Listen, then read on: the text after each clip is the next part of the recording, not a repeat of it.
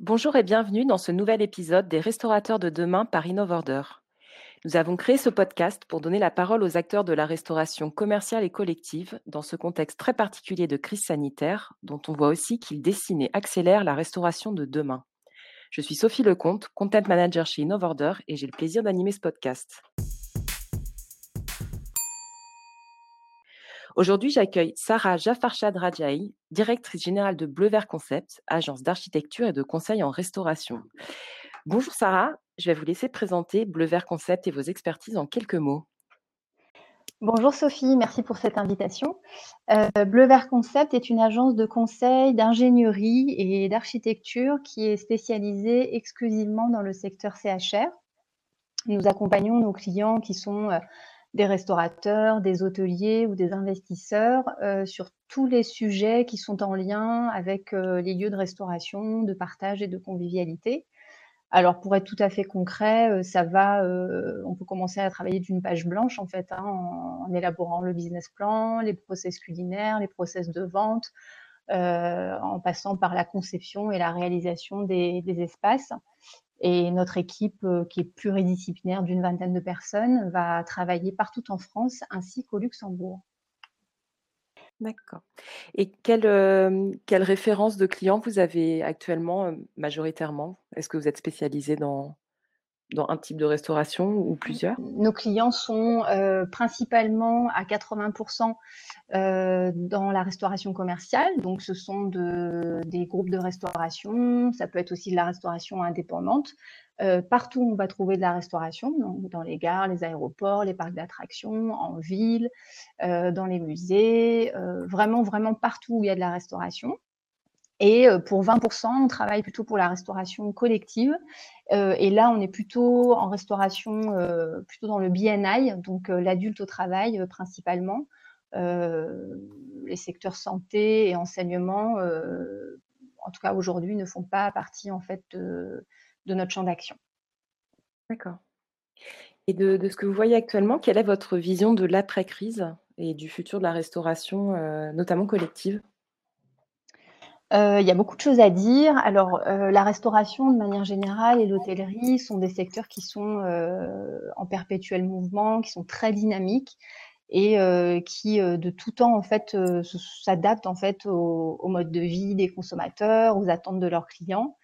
Je pense que, en fait, cette crise va être une forme d'accélération. C'est-à-dire que depuis ces dernières années, on a beaucoup constaté, notamment en restauration commerciale, mais également en restauration collective, puisque la restauration collective d'entreprise notamment s'inspire beaucoup de ce qui se passe en restauration commerciale, euh, l'intégration du digital avec euh, bah, tous ces modes en fait de, vente, tous ces modes de consommation, le click and collect, euh, la, livraison au plus près du client, la possibilité de manger à, toute heure hein, sans devoir forcément euh, arriver euh, à dans la cantine à, midi 15. Donc, euh, ce qu'on pense chez Bleu Vert Concept, c'est que finalement, cette crise va donner un gros coup d'accélérateur à ces phénomènes.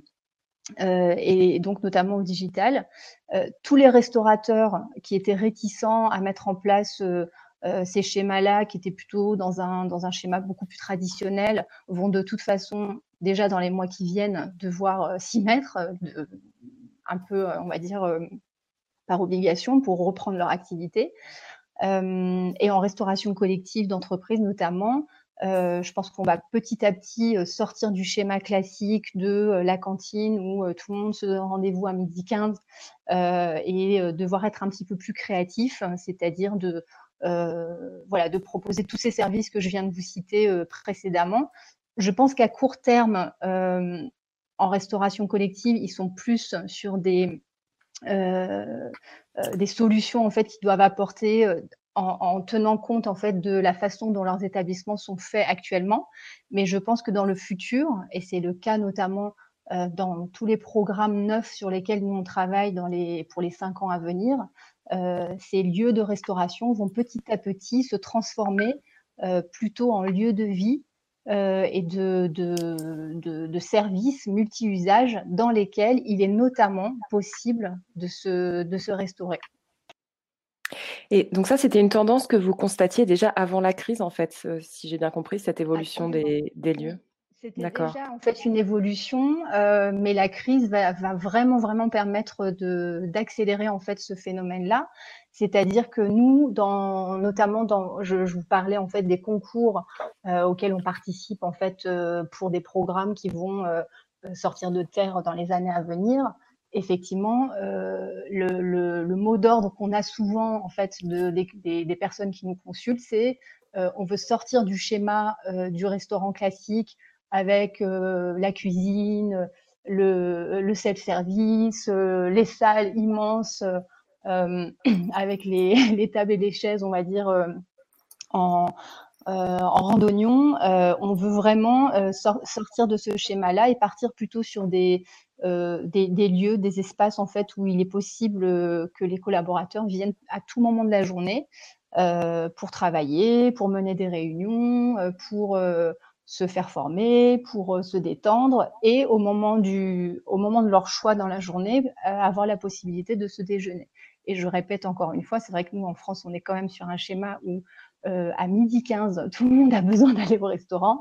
Je pense que petit à petit, on va sortir justement de ce schéma-là et que le, le, la, ça va être beaucoup plus déstructuré, c'est-à-dire qu'on va pouvoir vraiment manger à tout moment de la journée avec différentes possibilités. C'est-à-dire que je, je, peux effectivement aller manger sur place, je vais avoir du service assisté, j'ai la possibilité de précommander avec mon application qui est dédiée à, au service et à la restauration et euh, aller récupérer mon, panier repas et le manger soit sur mon poste de travail, soit à l'extérieur, soit, euh, soit sur place.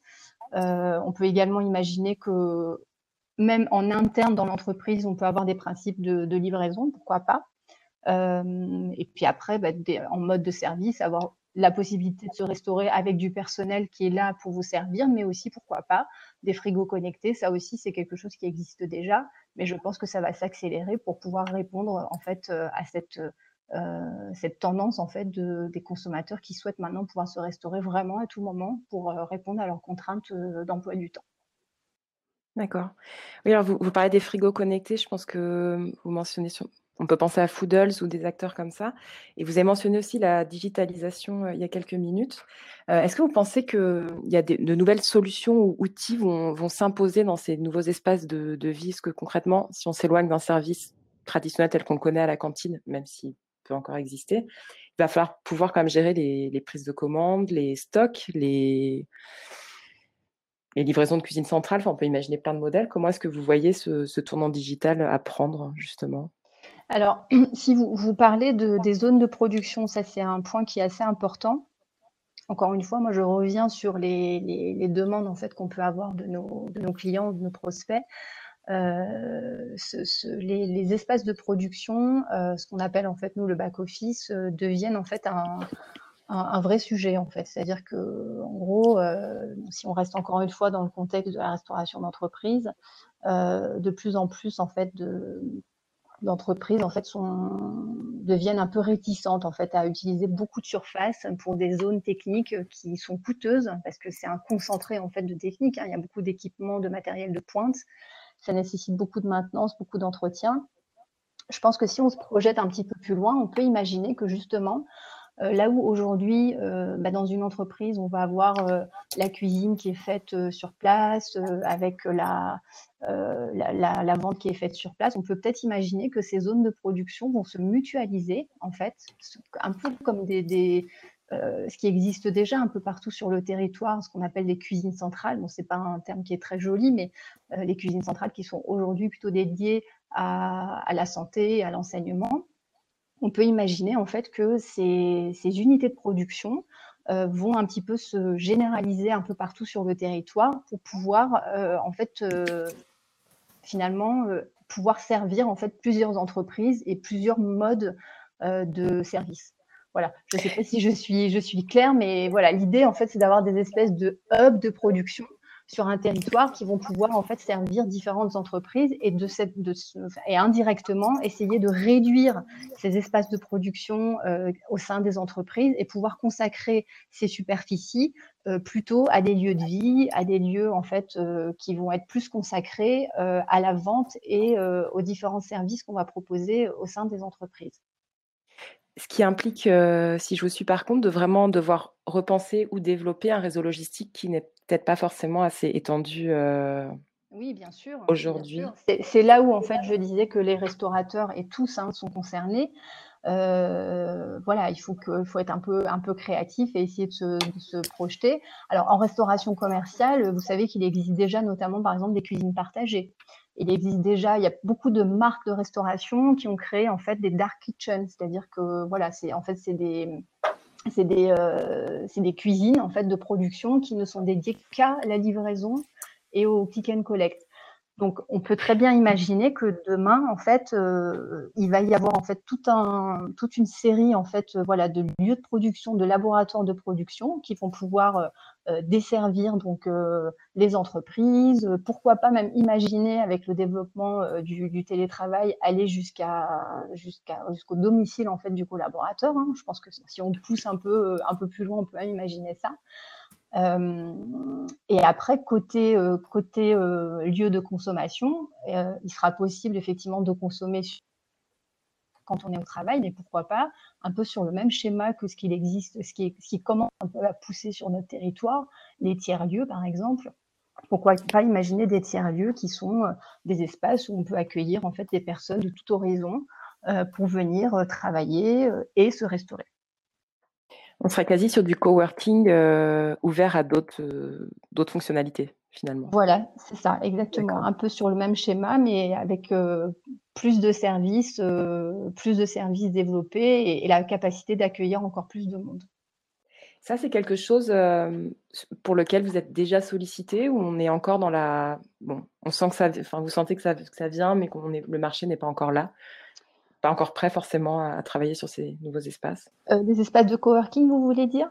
Pas forcément coworking, mais ces fameux tiers-lieux qui seraient mixtes, heu, ou plutôt hybrides dans la manière de travailler, de Ça se relaxer? ça commence déjà en fait, ça commence déjà, heu, il y a il y a tout un le le gouvernement notamment, je sais pas si vous avez entendu parler, mais a débloqué des fonds justement pour, heu, développer en fait ces ces tiers-lieux sur tout le territoire et je pense que justement cette crise va permettre d'accélérer un petit peu les choses et que les différents acteurs de la restauration vont également s'y mettre en fait. Voilà, c'est-à-dire que, heu, ça va ça va toucher en fait tout le monde, je pense.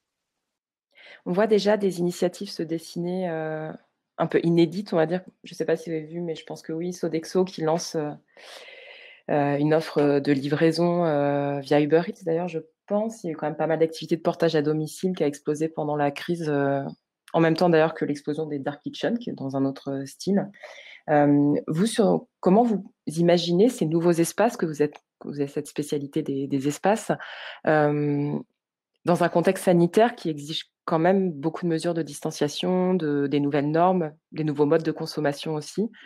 Est-ce que c'est c'est réalisable, par exemple, dans des grands centres urbains où où concrètement on ne pourra pas être proche pendant un certain temps? Mais je pense que justement, ce que ce que c'est ça rejoint un peu ce que je vous disais tout à l'heure, c'est-à-dire que dès lors qu'on qu'on décide dans les 5 à 10 ans à venir que, par exemple, heu, on va avoir des des hubs de production, des unités de production et des lieux de consommation qui vont être dissociés, ça veut dire qu'on va pouvoir peut-être consacrer plus de temps et plus de confort en fait, enfin plus de pardon, plus d'espace et de confort dans les lieux de consommation. Heu, je prends un exemple concret, là où en fait on a encore une fois un restaurant d'entreprise qui va avoir sa propre cuisine, qui va produire le matin, donc en liaison chaude et qui va servir en fait dans dans une salle de restauration. Si on retire en fait la partie, heu, cuisine qui va être centralisée, heu, ailleurs et mutualisée peut-être pour d'autres entreprises, ça veut dire que je récupère en fait des superficies et ces superficies, je vais pouvoir en fait les consacrer à aménager les espaces de sorte à justement pouvoir respecter, heu, la distanciation sociale, de d'offrir aussi plus de confort, et qu'on soit pas entassés les uns sur les autres, on va dire comme le schéma un peu, un peu classique de la cantine, quoi. Effectivement. Et vous disiez aussi que la restauration collective, s'inspirait, beaucoup, je pense qu'on peut même dire de plus en plus de la restauration commerciale. Heu, est-ce que vous voyez d'autres parallèles, heu, ou ou des points de convergence qui sont en train de naître ou de de s'accélérer? qui n'existait peut-être pas, ne serait-ce que l'année dernière, bah, même s'il y avait déjà une transformation. Oui, les parallèles, en fait, notamment sur tout ce qui est digital, hein, donc la possibilité de, précommander, on, a, on a cité quelques exemples, mais aussi tout ce qui est auto-encaissement, etc. Donc tout ça, tout ça vient finalement de, de la restauration commerciale je, on pense chez Bleu Vert Concept également que dans, alors ça va pas forcément être un demain matin, un futur, un futur proche, mais on pense que petit à petit, finalement, cette frontière entre la restauration commerciale et la restauration collective va s'effacer. Euh, on pense que justement les, les, les, tiers-lieux dont je viens de vous parler, les lieux de consommation dont je viens de vous parler, vont finalement être en fait un mix entre la restauration collective et la restauration commerciale et que quand on a ce type d'endroit, bah, on peut très bien être collaborateur de telle entreprise. C'est-à-dire que l'entreprise, en fait, en, pied d'immeuble, admettons, euh, on peut avoir ces espaces-là, mais ça ne va pas forcément être euh, l'espace qui va être dédié à l'entreprise dans lequel euh, on se trouve, dans les locaux de l'entreprise dans lequel on se trouve, mais n'importe qui, en fait, qui est de passage là, va pouvoir venir et s'installer, en fait, pour, pour travailler, pour y passer un moment. Donc, je pense que petit à petit, justement, c'est ces, espaces-là. C'est-à-dire que la, restauration collective va faire un pas vers la restauration commerciale et inversement, la restauration commerciale va faire un pas vers la restauration collective pour créer, euh, pour créer en fait ces espaces-là et effacer les frontières qui existent euh, euh, dans ces deux domaines. D'accord. En fait, en fond de tout ça, il y a aussi la question du, du, développement du télétravail, donc, qui est très poussé aujourd'hui, mais dont on peut s'imaginer qu'il va s'installer durablement pour pas mal d'entreprises qui vont peut-être aussi, même en rentrant dans leur bureau, beaucoup plus se mettre en place. Euh, quel impact, selon vous, va avoir ce, renforcement du télétravail sur le, secteur? Là, je, pense que je ne vous l'apprends pas. Je pense que là, à la sortie justement de, cette, euh, de la crise que nous sommes en train de vivre, euh, euh, il va y avoir en fait euh, beaucoup d'entreprises qui étaient réticentes à mettre en place le télétravail pour une raison ou une autre, euh, ont peut-être compris que finalement c'est possible de travailler dans ces conditions-là, en sachant qu'en plus, là en fait on a télétravaillé dans des conditions entre guillemets dégradées, hein, puisque parce que bah, les enfants n'étaient pas à l'école quand on a des enfants, euh, on, peut, on, peut, imaginer que euh, finalement, si on met en place ça euh, correctement, on va dire dans, une situation et dans une vie normale, finalement, plein d'entreprises se rendent compte que c'est complètement possible. Et je pense que de, plus en plus d'entre elles vont en fait organiser le travail à, distance.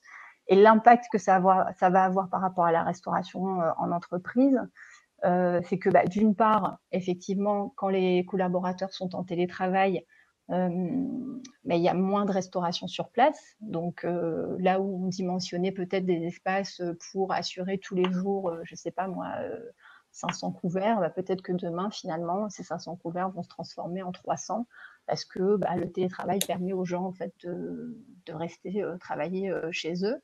Mais ça signifie aussi que les sociétés de restauration doivent proposer en fait euh, des, services complémentaires pour les collaborateurs qui sont chez eux.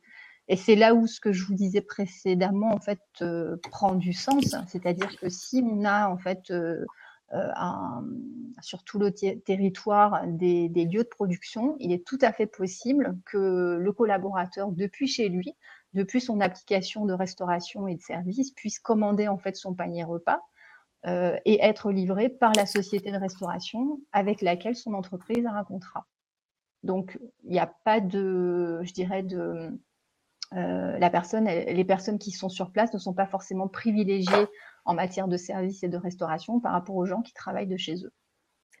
On va finir par une question euh, qu'on pose à, à tous nos invités depuis le début. Vous êtes la première euh, en déconfinement, mais c'est pour voir comment ça s'était passé pour vous, notamment en termes d'activité professionnelle. Est-ce que vous avez été au bureau, euh, en télétravail? Est-ce que vous continuez à l'être? Comment vous avez vécu la période finalement? Euh, nous, on a vécu la, période relativement bien. En fait, on a, on a la chance en fait d'avoir des métiers qui permettent en fait le télétravail.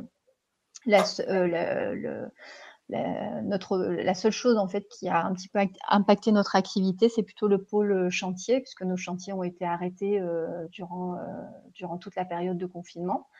Euh, mais depuis une quinzaine de jours, ça reprend tout doucement, bien sûr avec des mesures hein, de, sécurité pour, pour les artisans et pour les, toutes les personnes qui interviennent en fait sur les chantiers. Donc, ça reprend tout doucement. Mais après, sur la partie conception études, en fait, on, on s'est télétravaillé et on avait eu un petit entraînement avec les grèves en fin d'année. Oui. C'était les deux mois d'échauffement. C'était l'échauffement, donc on était, on était prêts en fait, et il n'y avait pas eu besoin de faire beaucoup de, comment dire, de, de, mettre en place des choses spécifiquement, puisque voilà, on avait déjà, on était déjà prêts. Et euh, depuis le déconfinement, donc depuis lundi, euh, on a décidé en fait de poursuivre le télétravail tant que c'est possible. Euh, bien sûr, si nos clients nous demandent de nous déplacer, on le fera en prenant toutes les mesures. Mais en tout cas, on a pour le moment et jusqu'à jusqu'à la fin du mois de mai, on reste en télétravail pour toute l'équipe. Voilà. Bon, vous êtes adapté. Super. Bah, merci beaucoup, Sarah, pour votre présence. Et puis, merci à tous de nous avoir écoutés. Si vous avez aimé ce podcast, n'hésitez pas à vous abonner et à nous laisser 5 étoiles sur votre plateforme d'écoute préférée. On se retrouve la semaine prochaine pour un nouvel épisode.